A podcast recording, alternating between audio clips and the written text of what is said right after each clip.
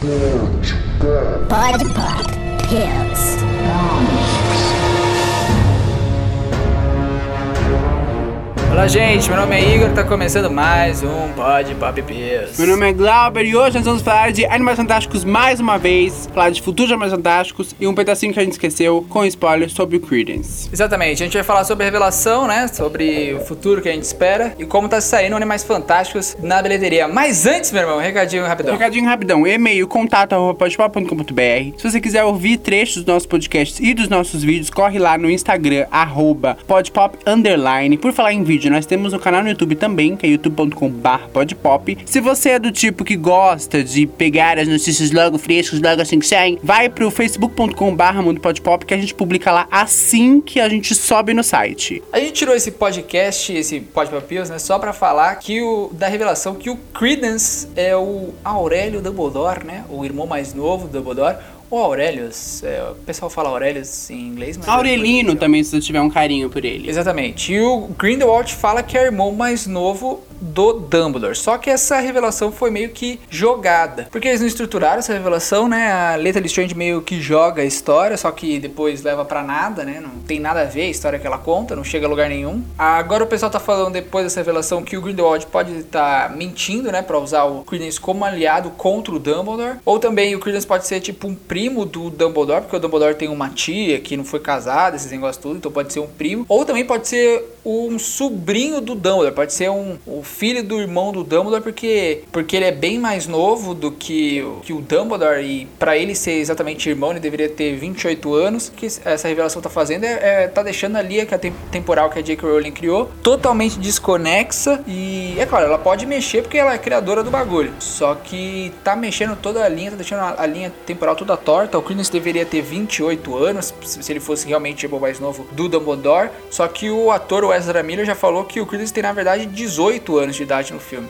Mas não sei, parece que ela jogou pra, pra, pra, ter uma revelação no filme, pra fazer burburinho. E eu não sei, não sei o que ela vai fazer no futuro, não. Eu não sei o que ela vai fazer, não. É, se, se ele for primo, o irmão, o sobrinho ou até o papagaio Dumbledore, ele é um Dumbledore, já é uma certeza absoluta. Por quê? Porque a gente teve a presença da Fênix. E logo no início do filme, o Dumbledore fala que a Fênix é um animal que protege os Dumbledore. Então toda vez que um Dumbledore precisar de uma ajuda, estiver num momento mu- muito necessitado, né, de muita é, é, fragilidade e tal, essa Fênix sempre vai surgir pra proteger esse Dumbledore. E é o que acontece no final ali. Aquele filhotinho que tava andando com o Credence, a gente descobre que na verdade é a Fênix dos Dumbledore. É, e isso que meio que quebra o, o fato do Credence ter do, do fato do Grindelwald ter mentido pro Credence, porque se a Fênix realmente apareceu pro Credence, quer dizer que ele é realmente um Dumbledore. A, é gente, a claro, gente só não sabe se ele é irmão, se ele é primo, É, ele- o, é qual claro. Dumbledore que ele é. é claro, o, o Grindelwald também pode ter ser um mago poderoso e conseguir transformar um bichinho qualquer numa fênix, mas a gente também não sabe porque não foi mostrado no filme, que a gente falou aí no podcast, que a gente só falou mal, falou 40 minutos mal. Não foi mostrado no filme toda a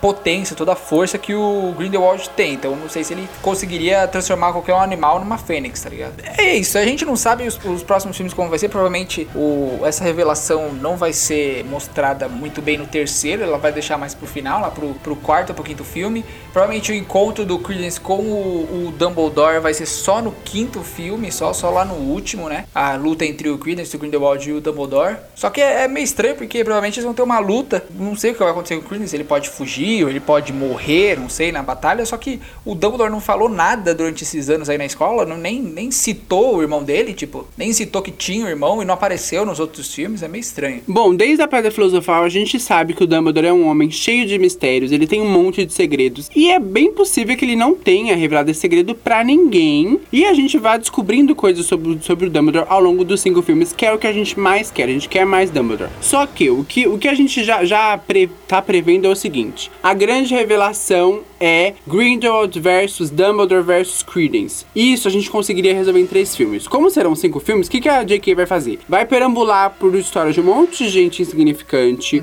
um monte de situações insignificantes, momentos insignificantes que não vai significar nada pra história, e vai no meio disso e contando essa, esse triângulo, né? Credence, Grindelwald e Dumbledore. E é aí que a gente vai ser levado, talvez, muito possivelmente, pro Brasil no terceiro filme, e aí a gente pode ir lá pra China no, num quarto filme, porque porque a gente sabe que a Ásia é um grande mercado, China, Coreia do Sul, né, Japão é um grande mercado pros filmes hollywoodianos, então é possível que a gente vá pro Oriente Médio. É, o Grindelwald tava na Áustria no, no final do filme. A gente, a gente fecha o, o, o, o segundo filme com ele na Áustria. Só que, que agora eu não sei, porque o motivo do Newt Scamander ir pros outros países é porque ele ia atrás dos animais. Tanto que ele fez no, foi no primeiro filme lá pros Estados Unidos. Só que nesse segundo filme a história não é mais do Newt, a história é do Grindelwald contra o Dumbledore. Tanto que a gente falou aí no podcast que a gente fala mal pra caralho. E agora não tem motivo mais pra eles irem pra outro país. Seria mais só pra jogar mesmo outra história, pra, pra J.K. tentar expandir o mundo, sei lá, mas não tem motivo porque, meu, a história não é mais do Newt indo atrás dos animais. Então não tem pra que ele vir pro Brasil. Só se, é claro, provavelmente vai acontecer uma destruição, o Grindelwald vai vir pra cá, vai destruir algum lugar aqui mágico, aí o Dumbledore vai jogar o Credence pra... o Credence não, o Newt pra cá, e o Newt vai tentar parar o Grindelwald de novo, né, pela segunda vez aqui no Brasil.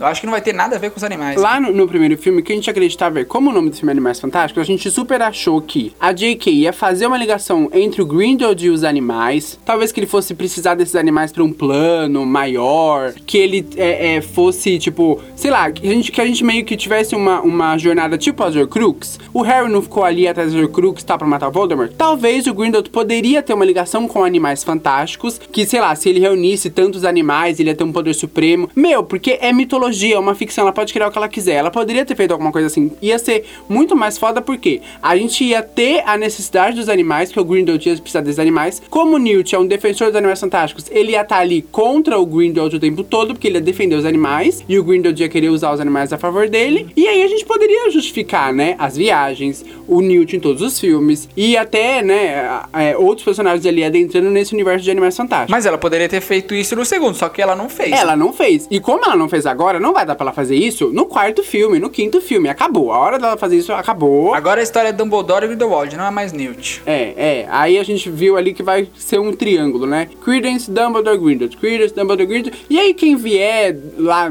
pelas beiradas e de coadjuvante vai preencher essa história. Eu acho que a J.K. Rowling poderia muito bem deixar o Newt como coadjuvante no próximo filme e focar no Dumbledore, deixar o Dumbledore como principal. Assume o Dumbledore como protagonista e deixa o Newt como coadjuvante, pô. A gente não sentiria tanto, a gente não, não se apegou tanto ao Newt assim. Eu acho que o, o Newt teve o arco no segundo filme, mas foi meio idiota, assim, porque ele só escolheu um lado da luta, né? Do, da luta maior. Eu acho que o, o fã, o pessoal que conhece um pouco, se, relacionaria muito melhor com o Dumbledore como principal do que com o Newt Scamander como principal, velho. Apesar das críticas estarem descendo a lenha no, no, né, no Animais Fantásticos 2, de ter tido a menor nota de toda a franquia desde 2011, lá com. Desde 2001, desculpa, lá com é, a Pedra Filosofal, a gente teve aí uma, um, uma bilheteria mundial de 253,2 milhões de dólares. Só na América do Norte foram 62,2. E se a gente comparar com a estreia em América do Norte com o primeiro Animais Fantásticos, foram aí é, menos 12,2 milhões. Então, assim, a América do Norte sentiu sim em questão de bilheteria, porém, mundialmente, o Animais Fantásticos 2 bateu o Animais Fantásticos 1 nesse final de semana de lançamento, né? Então a gente pode Só ver que aí que. mundialmente, mas- Mundialmente. É, eu não sei, vai depender muito da Warner, porque ela vai ver. Será que, será que ela vai.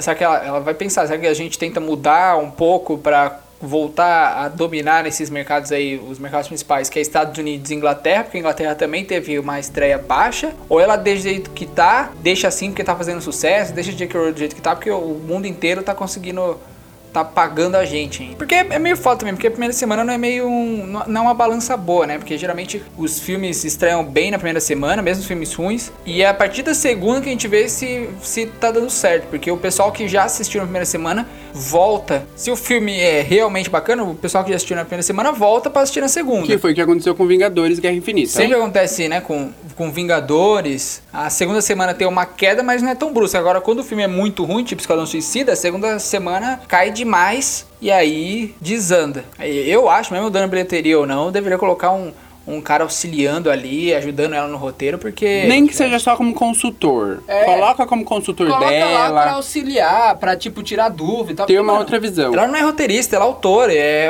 duas coisas totalmente diferentes, tá ligado? É, e aí agora a gente só tá esperando pra que os próximos três filmes não sejam tão cagados Fillers. e tão lentos e tão é, fanservice, né? Porque o que a gente reclamou muito desse filme é que foi muito fanservice. Então, assim, tomara que ela use essas coisas de ir pra outro país de verdade a favor do filme, porque o de Paris foi um cocô. Só mostrar a Torre Eiffel lá e uma estátua que é famosa não serve, não ajuda. A gente quer ver a cultura local e a cultura mágica local. Não adianta só mostrar o Ministério da Magia francês em algumas ceninhas, um povo falando em francês e acabou. Não, a gente quer mais. Então, se, se, é pra encher de coisa, encher de, fli- de filler, bota uns filler legal, entendeu? Que a gente, ainda mais a gente aqui no Brasil, que é uma grande audiência do cinema de Hollywood, a gente dá muito dinheiro pra Hollywood, bota um negócio que é fácil a gente se sentir representado na tela.